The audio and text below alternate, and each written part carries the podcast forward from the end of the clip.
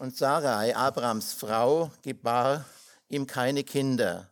Sie hatte aber eine ägyptische Magd, deren Name war Hagar. Und Sarai sagte zu Abraham, siehe doch, der Herr hat mich verschlossen, dass ich nicht gebäre. Gehe doch zu meiner Magd ein. Vielleicht werde ich aus ihr erbaut werden. Und Abraham hörte auf Sarais Stimme. Da nahm Abrahams Frau, dann, dann nahm Sarai, Abrams Frau, ihr, dann nahm Sarai, Abrams Frau, ihre Magd, die Ägypterin Hagar, nachdem Abraham zehn Jahre im Land Kanaan gewohnt hatte, und gab sie Abraham, ihr Mann, ihm zur Frau. Und er ging zu Hagar ein, und sie wurde schwanger. Als sie aber sah, dass sie schwanger war, da wurde ihre Herrin gering in ihren Augen.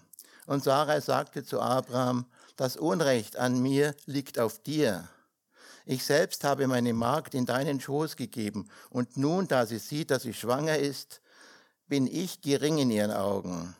Der Herr richte zwischen mir und dir. Und Abraham sagte zu Sarai, sieh, deine Magd ist in deiner Hand, mache mit ihr, was gut ist in deinen Augen. Als Sarai aber demütigte, als sie aber Sarai demütigte, da floh sie von ihr. Und der Engel des Herrn fand sie an einer Wasserstelle in der Wüste, an der Quelle auf dem Weg nach Schur. Und er sprach, Hagar, Magd Sarais, woher kommst du und wohin gehst du? Und sie sagte, vor Sarai, meiner Herrin, bin ich auf der Flucht. Da sprach der Engel des Herrn zu ihr, kehre zu deiner Herrin zurück und demütige dich unter ihre Hände. Und der Engel des Herrn sprach zu ihr, ich will deine Nachkommen so sehr mehren, dass man sie nicht zählen kann vor Menge. Und der Engel des Herrn sprach weiter zu ihr, sieh, du bist schwanger und wirst einen Sohn gebären und sollst den Namen, ihm den Namen Ismael geben, denn der Herr hat auf dein Elend gehört. Und er wird, und er, er wird ein Mensch wie ein Wildesel sein, seine Hand gegen alle und die Hand aller gegen ihn und allen seinen Brüdern setzte er sich vors Gesicht. Da nannte sie den Namen des Herrn, der zu ihr geredet hatte, Du bist ein Gott, der mich sieht. Denn sie sagte, habe nicht auch ich hinter dem hergesehen, der mich gesehen hat. Darum nennt man den Brunnen Ber Lachai Rui. Siehe, er ist zwischen Kadesh und Beret. Und Hagar gebar, gebar dem, Abraham, dem Abram einen Sohn und Abram gab dem Sohn, den Hagar geboren hatte, den Namen Ismael. Und Abraham war 86 Jahre alt und als Hagar dem Abraham Israel Ismael gebar. Wir hören auf die Predigt.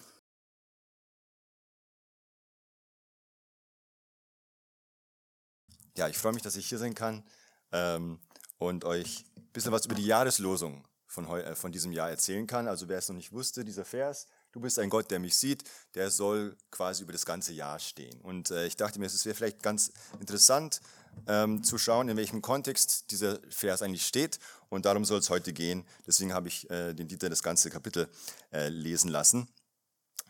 Ich weiß nicht, wie es euch geht, so mit dem Sehen an sich. Ja, also ich, äh, bei mir war es so, als kleines Kind, ich war glaube ich so sieben oder acht und wir waren als Familie bei einem Eishockeyspiel und irgendwie hat meine Mutter dann festgestellt, ich habe nie den Puck gesehen. Ja, ich wusste, äh, oh, hier. Ähm, und dann, dann gab es eine Brille. ja, ähm, so lief es dann. Und als kleines Kind kriegt man da so oft diese Biegebrillen, ja, Titanflex, ja, da kann man schön dran rumfummeln und das geht nicht kaputt. Ähm, das ist sehr praktisch. Äh, eines Tages in der, in der Schule, dann war ich schon ein bisschen älter, dann äh, hatte ich inzwischen schon eine, eine, normale Brille bekommen, aber ich, ich dachte immer noch, ich hätte so eine Titanflex. Und dann habe ich so bei meinen Freunden angegeben, guck mal, was ich mit meiner Brille kann. Und dann ist sie auseinandergegangen. ja, ähm, also man erlebt so einiges mit so seinen Utensilien. Und ich habe zum Beispiel auch die Ange Angewohnheit, weil ich sehr lichtempfindlich bin, dass ich manchmal sogar nachts, wenn ich auf der Autobahn fahre, mir eine Sonnenbrille anziehe, weil das Gegenlicht so hell ist. Ja, ähm, naja, das sind so Marotten, empfehle ich nicht für alle, aber das war sowas, was, ähm, was mir geholfen hat, besser zu sehen. Ja? Einer, der keine Probleme hat zu sehen, das ist Gott selbst. Der sieht. Uns. Und wir wollen uns den heutigen Text mal unter der Perspektive anschauen, die Verse 1 bis 6. Da sehen wir die menschliche Perspektive auf unser Leben und die Verse 7 bis 16, der zweite Teil, da geht es dann eher um die göttliche Perspektive. Wir fangen mal an, und zwar, um, den, um, um das zu erklären, das ist ja jetzt 4000 Jahre her mit Abraham und, Abraham und Sarai und die Kultur ist eine ganz andere. Und ihr habt euch wahrscheinlich schon gewundert, Mensch, da ist diese Frau und die kriegt kein Kind und jetzt sagt sie zum Mann, komm, nimm doch die Frau, dass die für mich ein Kind kriegt, damit du ein Erbe hast und damit ich ähm, ein Kind haben kann. Also es ist für uns total fremd. Ja? Und äh, es ist aber tatsächlich so, damals war das wirklich auch legitim. Es gibt Gesetzestexte, da stand es wirklich drin, wenn eine, eine, eine Frau kein Kind kriegen kann, kann sie äh, ihre Magd da als Surrogat, sagt man, glaube ich, ja, äh, hernehmen und dann ist es, als ob das ihr Kind war. Und da müssen wir jetzt aber wissen, ja, vor dem Gesetz war das legitim, aber es gibt in unserem Text einige Hinweise darauf, dass es bei Gott und seinen Vorstellungen für Ehe und Beziehung und Kinder dass es nicht seine Idee war. Und zwar lesen wir uns jetzt erstmal die, die ersten Verse. Ähm, hier ähm, die Verse 2 bis 4. Da kommt diese ganze Situation vor, dass Sarai sagt, Abraham, der Herr hat mich verschlossen, dass ich nicht gebäre, geh doch zu meiner Magd ein. Und es gibt nämlich hier jetzt ein paar Clues, die uns zeigen, dass diese ganze Idee nicht so das Wahre ist. Denn es gibt hier einige Parallelen zum sogenannten Sündenfall. Da lesen wir nämlich, Adam sprach, und zu Adam sprach Gott, als er diese Frucht genommen hatte, weil du auf die Stimme deiner Frau gehört hast. Und genau das finden wir auch bei Abraham. Er hörte auf die Stimme seiner Frau. Dann, was macht Sarai? Sie nahm Hagar und gab sie Abraham. Ja? Haben wir auch diese parallele Namen und Namen. Und als drittes, sie gab Abraham die Hagar, so wie Eva die Frucht dem Adam gab. Und so sehen wir ein bisschen diese Parallele. Aha, das, was hier geschieht, das steht nicht unter einem guten Licht. Ja, also da ist irgendwas, das, das ist nicht Gottes Vorstellung. Sarai vertraut nicht auf Gott. Sie hatte eigentlich die, die Vorhersage bekommen, du wirst schwanger werden, ihr werdet ein Kind kriegen, aber sie hatte keine Geduld und wollte jetzt die Sache selber in die Hand nehmen. Wir sehen also, also zum einen diese Parallele, dass Abraham auch relativ passiv ist. Ja, der denkt sich, ja, okay, ja Schatz, mache ich, ja, nickt es so ab. Äh, genauso wie Adam im Garten, ja, der einfach das tut, was, äh, was äh, seine Frau ihm vorschlägt und es endet böse. Deswegen, wir sehen auch, ja natürlich, in der Bibel lesen wir von Polygamie, das heißt aber nicht nur, weil es da erwähnt wird, ist es auch gut, hat es Gott gut geheißen. Und das lesen wir nämlich auch sogleich in den nächsten Versen, in den Versen 6, äh, 4 bis 6. Da geht es nämlich wirklich dann um diesen Konflikt zwischen Abraham und Sarai. Als aber sie aber sah, Hagar, dass sie schwanger war, da wurde ihre Herrin Sarai gering in ihren Augen. Also sie, sie sah von oben auf sie herab, ja, weil sie jetzt ein Kind hatte. Und dann gibt es diese Diskussion zwischen Sarai und Abraham. Das Unrecht an mir liegt an dir. Ja, ich selbst habe meine Magd in deinen Schoß gegeben und nun, da sie sieht, dass sie schwanger ist, bin ich gering in ihren Augen. Der Herr richte zwischen mir und dir. Und Abraham sagte zu Sarai, siehe, deine Magd ist in deiner Hand. Mach mit ihr, was gut ist in deinen Augen. Es kommt hier total zum Streit. Sie sagt, du bist schuld, ja, obwohl sie das ganze Ding angezettelt hatte, sagt sie, Abraham, die, äh, die Schuld liegt bei dir. Und dann sagt sie noch, Gott ist mein Zeuge, der soll richten zwischen dir und mir, dass ich im Recht bin. Und Abraham schiebt die Verantwortung wieder weg. Du, das ist doch deine Angestellte, mach, mach doch du mit ihr, was du willst. Ja? Und ähm, wir sehen hier in den Versen äh, ganz oben und ganz unten, dass es hier schon um dieses Sehen geht, um diese Augen. Ja? Äh, Hagar schaut herab und macht ihre Herrin gering in ihren Augen. Und Abraham sagt dann zum Schluss in Vers 6, aber Sarai, deine Magd ist, die gehört doch dir, mach doch du, was gut ist in deinen Augen. Ja? Also wir sehen hier schon, da, da, da streifen sich böse Blicke, ähm, es kommt zum Streit und das Interessante ist, Sarai sagt hier in Vers 5, das Unrecht. Ja? Und sie gebraucht hier das Wort, das ein paar Kapitel vorher für die Flut gebraucht wurde. Ja? Also Sarah, wirklich, du vergleichst jetzt diese Situation mit dem Event, wo Gott die ganze Menschheit äh, durch eine Flut vernichtet hat? Ja, also großer Konflikt. Und Hagar ist in dem Ganzen ein, ein Opfer. Ja, sie, sie ist äh, Opfer ihrer Umstände, äh, richtig schlimm. Und das Einzige, was sie sich vorstellen kann, ist, dass sie einfach, dass sie abhaut, dass sie flieht. Ja. Und so sehen wir diese ganze Situation, äh, eine, die Menschen mit ihren falschen Blicken, mit ihren, äh, mit ihren Intrigen, wie sie sich gegenseitig ankeifen, wie sie versuchen selber ihre Lösungen zu finden und es wird alles nur noch schlimmer. Das ist diese menschliche Perspektive, wo die einen Intrigen spinnen, der andere lässt Sachen geschehen einfach und schaut drüber hinweg, mach doch du, was du willst in deinen Augen. So, so geht es auch uns, wenn wir einfach zu wenig Vertrauen haben auf Gott, dass er gut ist und dass er seine Versprechen hält. Und wir aber zu ungeduldig sind und meinen, ich muss es jetzt sofort haben. Ja? Und unser neues Jahr hat, viele, hat viel Potenzial, ja? es ist viel Raum nach oben, wie man so schön sagt. Ähm, aber es gibt viele Sachen, da, da haben wir Sehnsüchte, da wollen wir Sachen vorantreiben. Und es stellt sich immer so die Frage, ja, bin ich jetzt in, in, in meinem Tempo oder bin ich in, in Gottes Tempo? Äh, was ist jetzt als nächstes dran? Und das erfordert viel Weisheit. Und deswegen wollen wir uns jetzt den zweiten Teil schon anschauen, die göttliche Perspektive. Und da ist es eben so, wie gesagt, die Hager, die hält das Ganze nicht mehr aus, die haut jetzt ab. Und äh, da lesen wir dann folgendes: Sarah demütigt sie und Hagar floh und ging in die Wüste. Und da kommt es dann zu einer erstaunlichen Begegnung. Der Engel des Herrn fand sie an einer Wasserquelle in der Wüste, an der Quelle auf dem Weg nach Schur. Das ist die erste Erwähnung vom Engel des Herrn. Und er geht zu dieser Hagar, zu dieser ägyptischen Magd. Und auch auffällig ist, er ist der, der sie persönlich mit Namen anspricht. Vorher im Text wird immer nur über die Magd gesprochen. Und hier sagt der Engel, Hagar, Magd Sarais, woher kommst du und wohin gehst du? Er spricht sie persönlich an, er sieht sie. Und sie sagte, vor Sarai, meiner Herrin, bin ich auf der Flucht.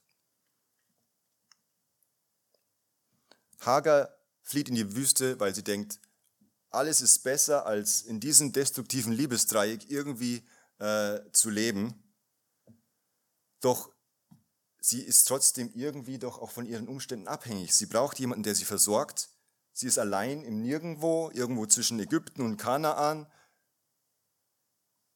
Und jetzt kommt dieser Engel und er findet sie. Und er nennt sie beim Namen.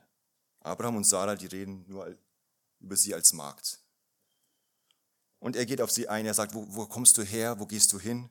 Das ist ja auch das, was wir auch um die äh, Jahreswende machen. Wir überlegen, wo, wo kamen wir jetzt her das Jahr? Was ist alles passiert und wo geht's hin? Und das Interessante ist, Hagar fängt an, dass sie sagt, woher sie kam. Vor Sarai, meiner Herrin, bin ich auf der Flucht.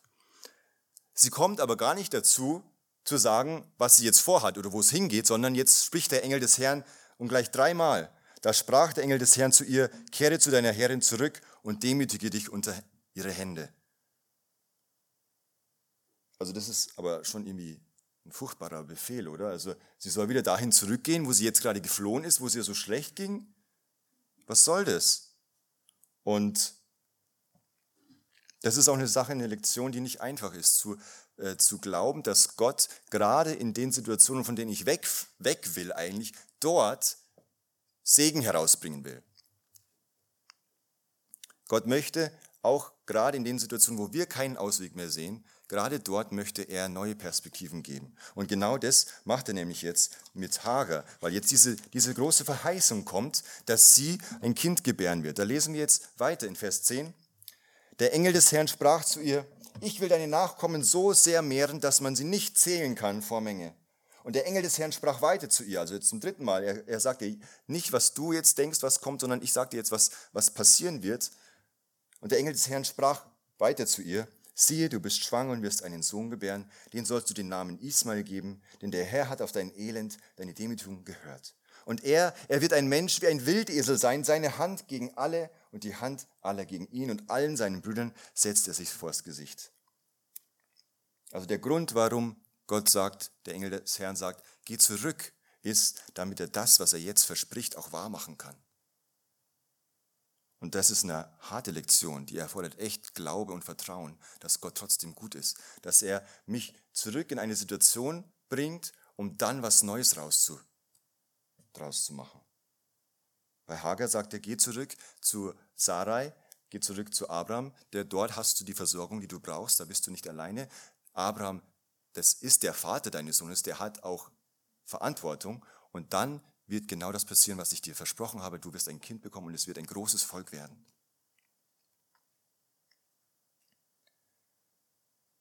Wie reagiert jetzt Hagar?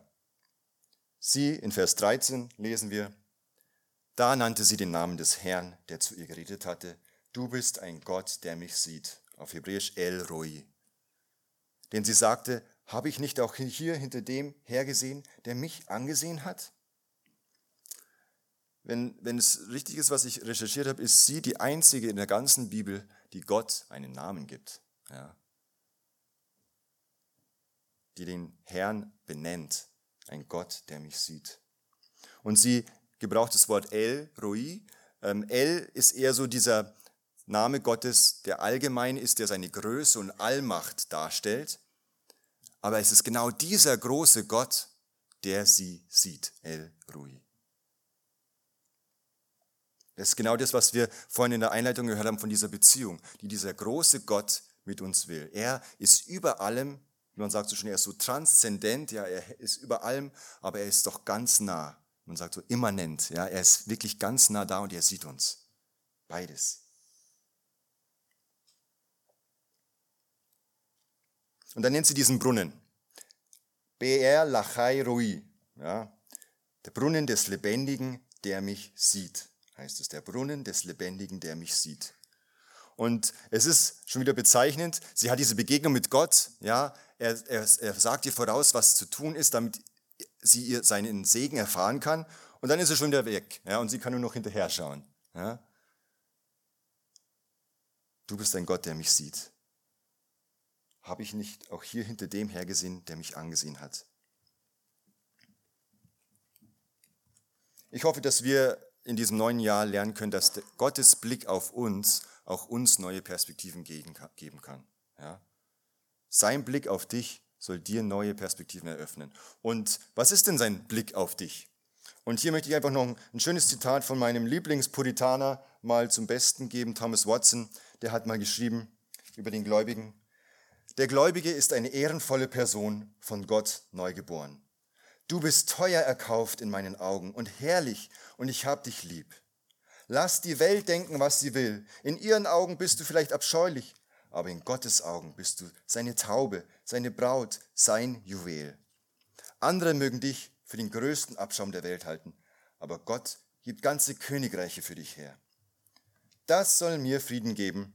Es ist egal, wie die Welt auf mich herabsieht, solange Gott mir wohlgesinnt ist. Besser ist es, Gott nimmt mich an, als dass Menschen mir applaudieren. Der Mensch, der Jesus als seinen Herrn hat, der anerkannt hat, ich habe es nicht im Griff, meine Sünde, ich gebe sie ab an Jesus, der empfängt die Vergebung und der darf sich wissen als Gottes Taube, Gottes Braut, sein Juwel. Das bist du. Trotz deiner Fehler, trotz deiner Sorgen, trotz all dem, was schiefläuft, auch trotz deiner Sünde in deinem Leben, in Jesus bist du Gottes Juwel.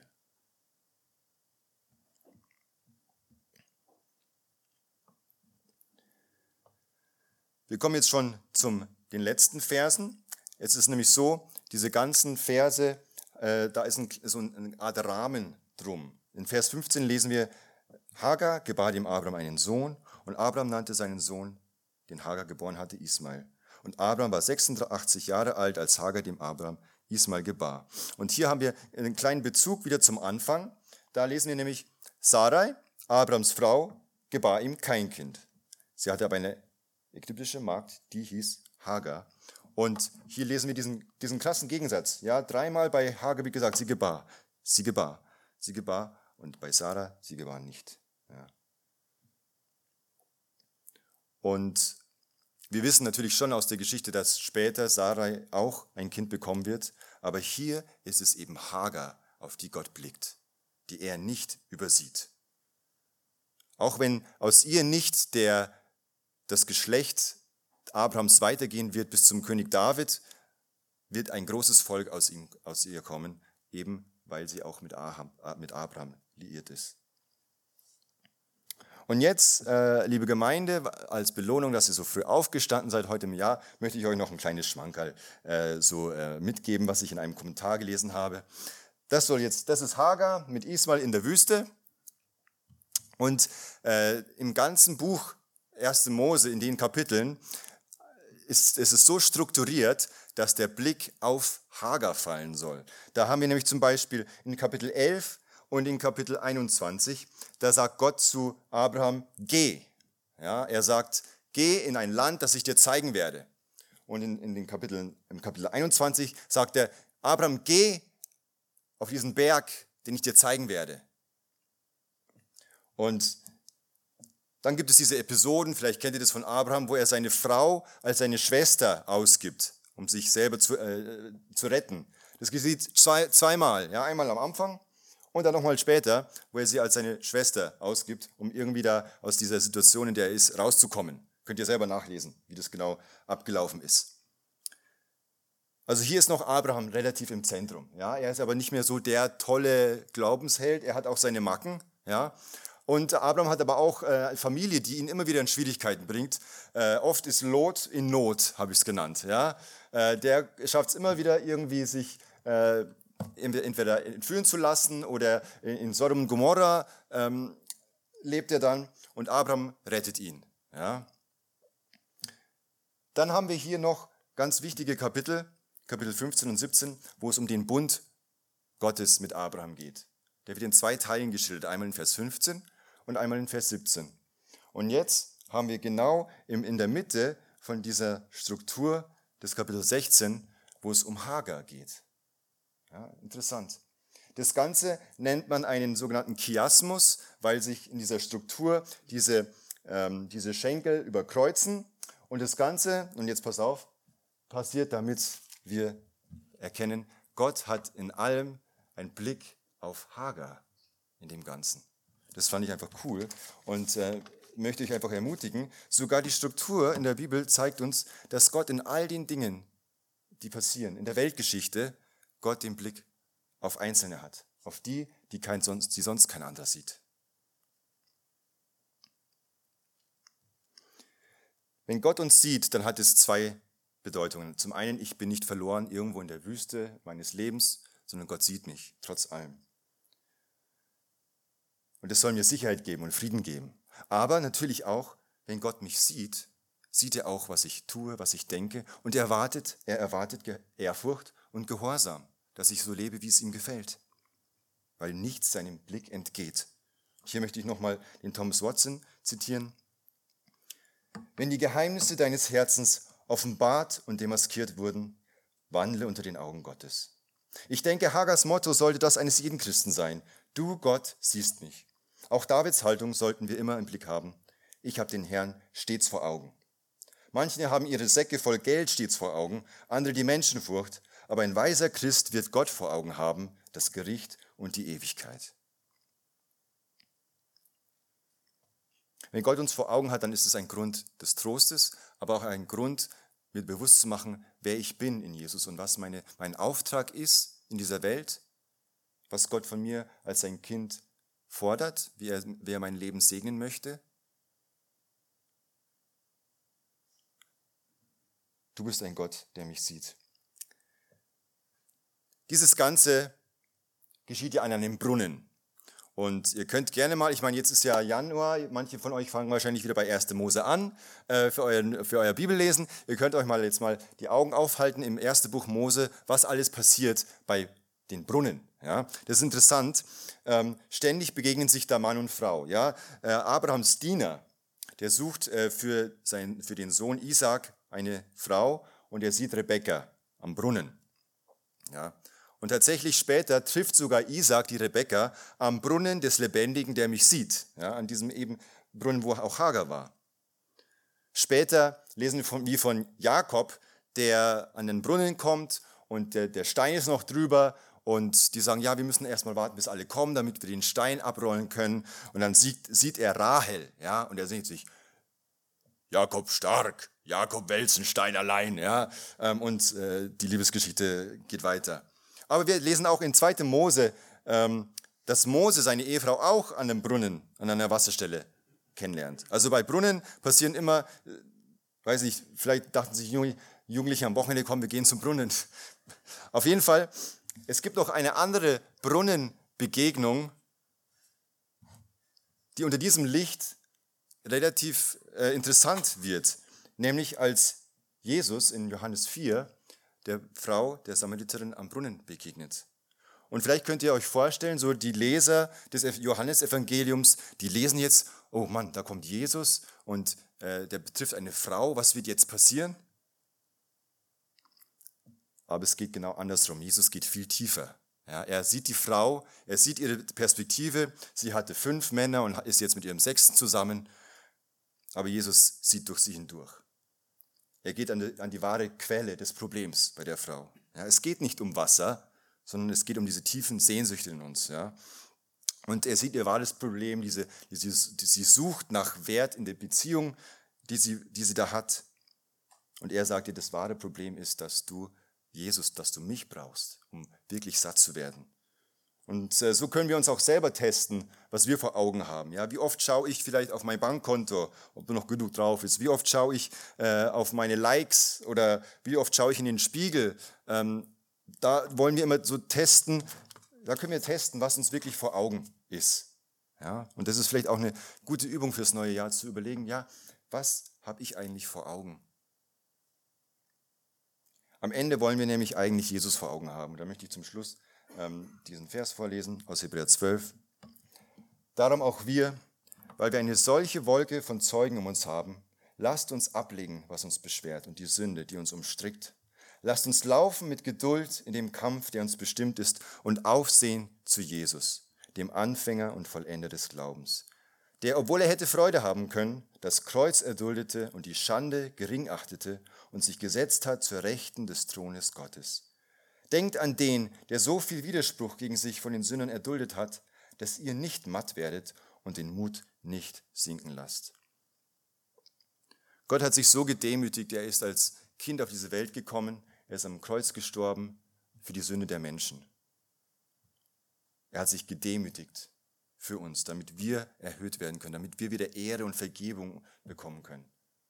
Deswegen wollen wir immer wieder zu Jesus hinschauen, weil wir uns in unserem Lebenslauf immer wieder verirren. Wir kommen von der Bahn ab. Wir müssen uns wieder orientieren auf Jesus. Und weil Gott uns sieht, haben wir auch die Möglichkeit, wirklich auf Jesus zu schauen. Amen. Ich bete noch. Vater im Himmel, danke, dass du uns, dass du mich siehst. Und ich bitte dich einfach jetzt auch um Vergebung, wo, wir, wo ich im letzten Jahr dich nicht gesehen habe, wo ich dich ignoriert habe. Und ich bitte dich für mich und auch für die Gemeinde, dass wir dich neu in den Blick nehmen, dass wir trotz der Umstände, in der wir sind, dass du uns den, den, Glauben und das Vertrauen schenkst auf dich, dass deine Wege gut sind, auch wenn sie durch Wüste führen. Danke, dass du, Jesus, alles getan hast, damit wir ja Gemeinschaft mit dir haben können, dass unsere Schuld vergeben ist, dass das Wichtigste schon erledigt ist. Und ich bitte dich, dass du jetzt einfach in dem neuen Jahr uns neue, offene Augen schenkst für das, was du für uns vorhast und was du mit uns vorhast. Amen.